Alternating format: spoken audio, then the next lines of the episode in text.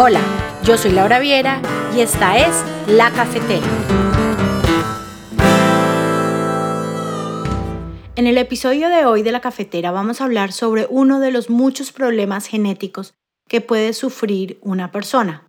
De manera más específica vamos a tratar sobre el síndrome de Down y para hacerlo hemos tenido la oportunidad de establecer contacto con algunas organizaciones. Entonces, sírvanse un café, tomen asiento y disfruten. Este es un tema delicado y lo primero es entender qué es el síndrome de Down. Es uno de los muchos trastornos genéticos que existe. Es un trastorno genético causado por la presencia de una copia extra del cromosoma 21 o una parte del mismo. O sea, en vez de que una persona tenga 46 cromosomas, tiene 47. Se estima que alrededor del mundo la incidencia de síndrome de Down es entre uno de cada mil personas. A principios del siglo XX se esperaba que los afectados vivieran menos de 10 años. Ahora, cerca del 80% de los adultos que padecen este síndrome superan los 50 años de edad. Las personas con síndrome de Down suelen presentar más problemas de salud. Sin embargo, los avances sociales y médicos han conseguido mejorar la calidad de vida de las personas con el síndrome. Nosotros tuvimos la inmensa oportunidad de tener contacto con Marta Sepúlveda, directora de la Fundación Familia Down. Esta fundación trabaja con la comunidad con discapacidad intelectual y sus familias en Cali Valle. Esta fundación se creó hace ya, eh, va a ser 15 años. Se crea precisamente por una necesidad de crear red de apoyo para familias. A ver, Marta, además de querer ayudar, ¿hay alguna motivación personal? Yo soy mamá.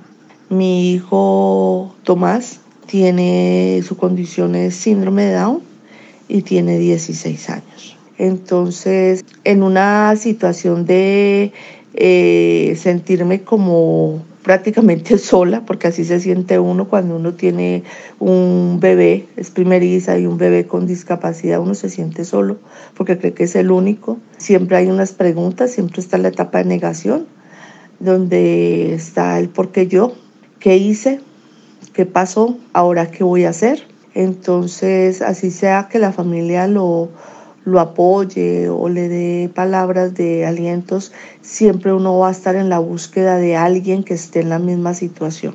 Entonces, yendo a esos espacios de terapia, pues uno siempre veía panorama de mamás que iban todos los días a las terapias y estaban ahí todo el día. Pero de ahí, ¿qué más? O sea, ¿qué pasa con uno? ¿Qué pasa con, con, con ellos? O sea, ¿cuál es la expectativa? Porque siempre cuando eh, nace, uno tiene un bebé con, en este caso, con síndrome Down, siempre el abortaje es el que él no puede hacer esto, él no podrá llegar a hacer esto, siempre es el síndrome no, pero no le muestran otro panorama. Entonces, pues en la búsqueda de, de esas otras experiencias que, que lo alentaran a uno, yo me vi en la necesidad como de crear una red de apoyo. La creé inicialmente con unos amigos creé la fundación y allí empecé pues a hacer la invitación de, a familias para que como familias compartiéramos, compartiéramos esas experiencias. Habían unas que ya tenían dos o tres años de, de camino recorrido, había otras que igual que yo apenas estábamos empezando, pero eh, la idea de que conjuntos pudiéramos construir y apoyarnos. Seamos muy claros, un bebé con síndrome de Down tiene un potencial de desarrollo increíble y obvio, tendrá mejor desarrollo entre más apoyo reciba de su entorno. Seguramente habrán ciertas limitaciones, pero eso no es el fin del mundo y es necesario recordar que todas las personas tienen diferentes habilidades. En todo caso, nuestro trabajo es el de generar un ambiente seguro y adecuado para que todas sus posibilidades afectivas e intelectuales florezcan por más difícil que sea, debemos permanecer pacientes y constantes. El acceso adecuado a la atención de la salud, a los programas de intervención temprana y a la enseñanza inclusive, así como la investigación adecuada, son vitales para el crecimiento y el desarrollo de la persona.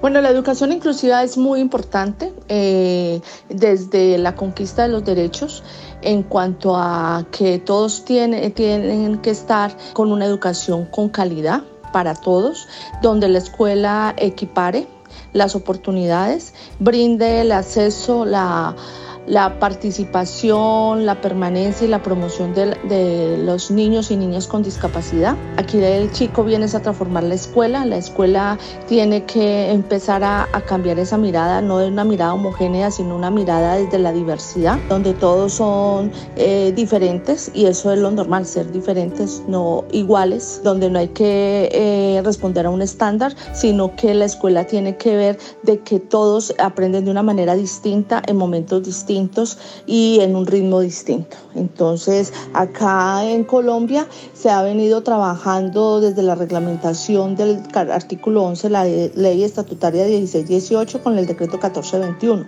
donde en su esencia habla sobre que las escuelas son las que se tienen que transformar al chico. No es el mito de que el chico tiene que estar listo para llegar a la escuela, no. El niño llega a, la escuela es precisamente a socializar, a crear capital social y a aprender. ¿Ya?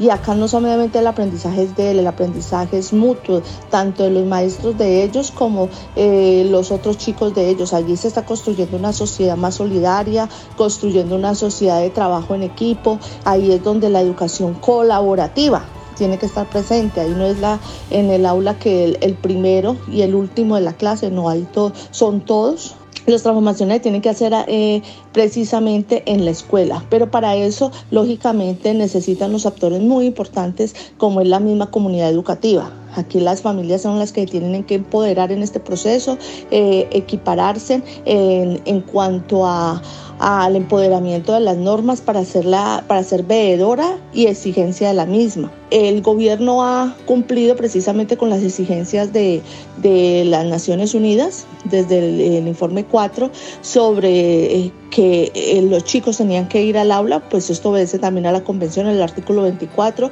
y por eso está la ley estatutaria. Entonces los procesos se vienen dando, el decreto es del 2017, todavía estamos en curso de transición, las escuelas se están acoplando, todavía pues hemos avanzado, no podemos decir que no lo hemos hecho, hemos avanzado, que todavía nos falta sí porque porque la educación inclusiva es una construcción de todos los días, no es un producto final, no es una construcción continua.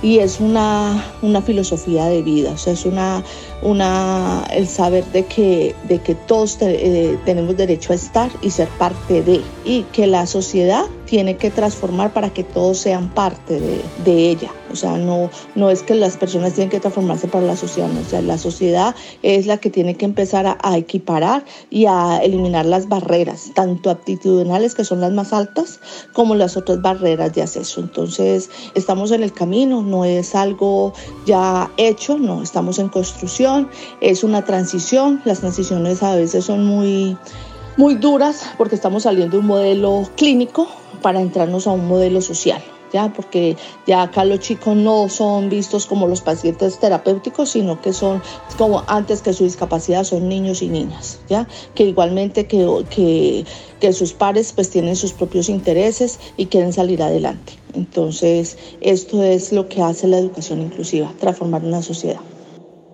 También me gustaría saber cómo funciona el modelo educativo semipresencial que ustedes están manejando es un modelo que nace precisamente desde el hacer las cosas, el de conocer y partiendo desde un interés, desde una motivación. Siempre el aprendizaje tiene que partir desde la motivación y desde el interés. Y acá era el de conocer, el de estar y el de aprender. Entonces, dentro de todas las actividades que hacíamos de salidas, de conocer eh, los sitios rurales, los sitios eh, urbanos, desde la cultura, los chicos disfrutaban mucho, igualmente desde lo que aprendían en cada visita. Entonces yo vi allí cómo, partiendo de ese interés, los chicos podían tener un, una, un espacio de aprendizaje significativo. Y es así como nace Exploradores Educa, que está bajo la sombrilla de Exploradores de Ciudad. Yo soy, pues, soy Exploradores de Ciudad. Hoy nos encontramos en el Centro Cultural con, con Fandi con la exposición La ciudad que tenemos. Podemos encontrar eh, muestras fotográficas, y de los, de los sitios turísticos que hemos visitado, como por ejemplo la colina de San Antonio, el Teatro Municipal, el Museo Arqueológico La Merced, el Museo Religioso y el Museo Calibud, entre otros sitios turísticos más. Nosotros como exploradores de ciudad también hemos visitado la Ruta Verde de Cali, que consta de Ali, el río Cali, Mireli, el río Lili, em, el zoológico, el Villa, el humedal La Babilla y falta uno, uno, el ecoparque de las Garzas. Exploradores de ciudad.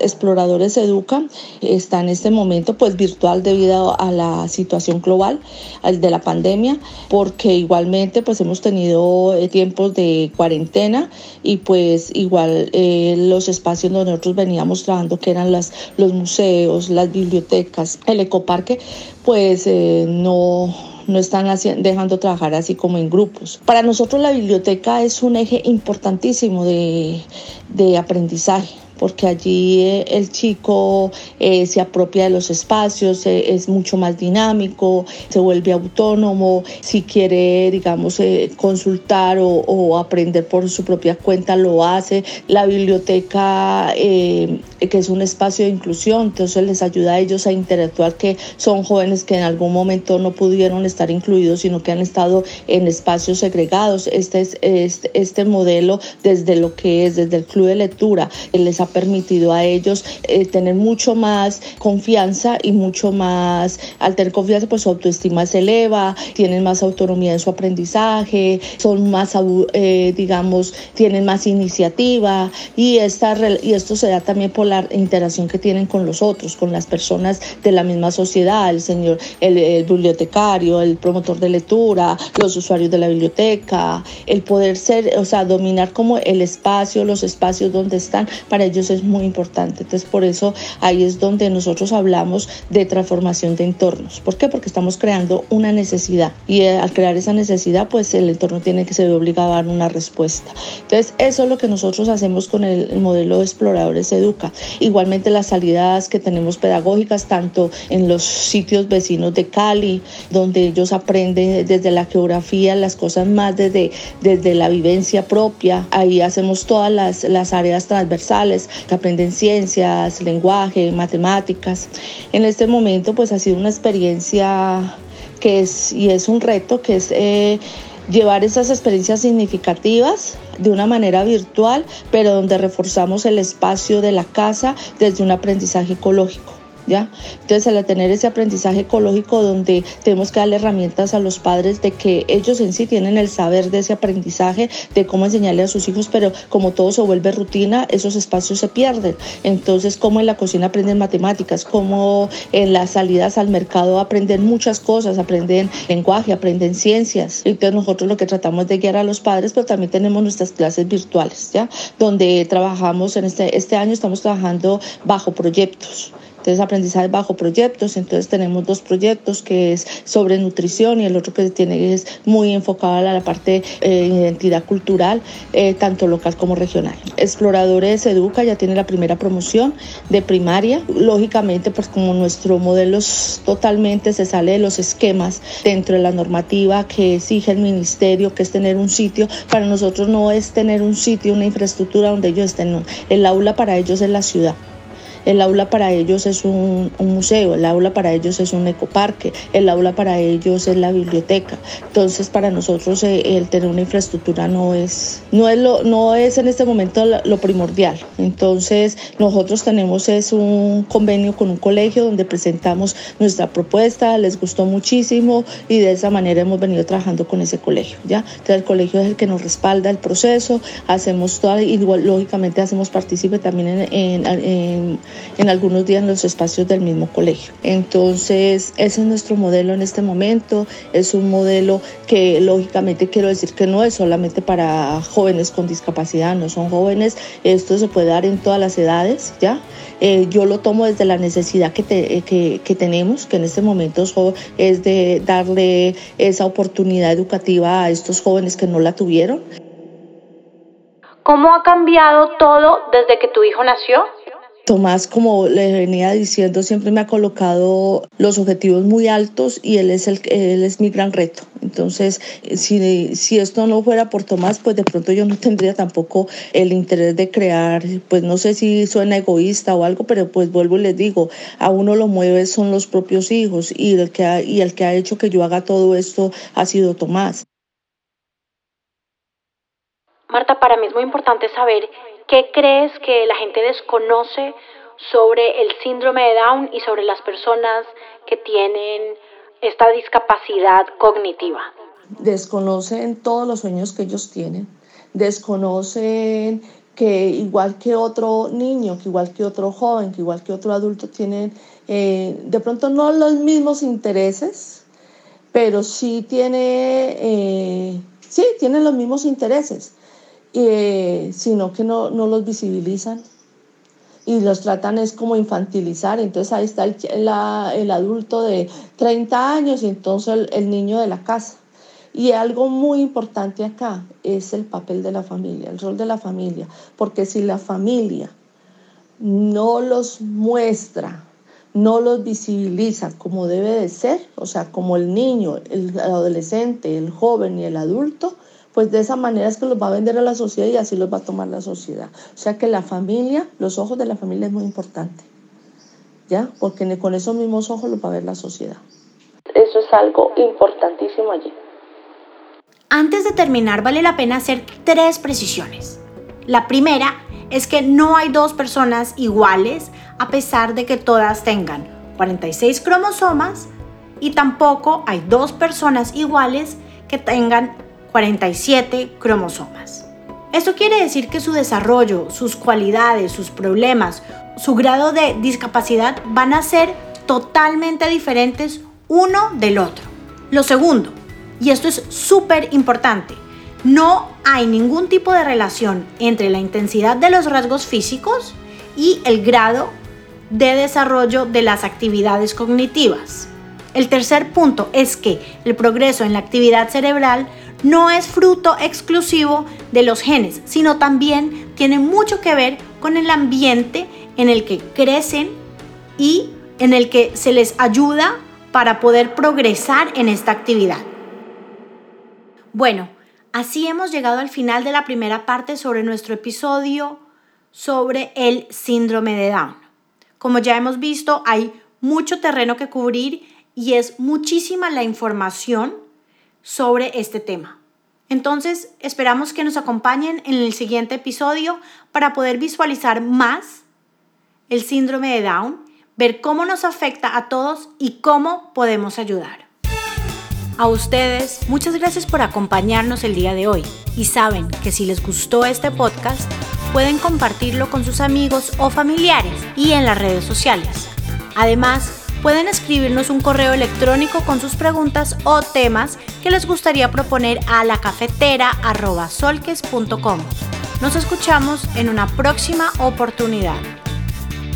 La cafetera hoy se hizo posible gracias a la investigación periodística y guion de Laura Viera Abadía, a la musicalización original y producción de Enrique Chamas Turk y al apoyo de El Encanto Plaza. Gracias por escucharnos.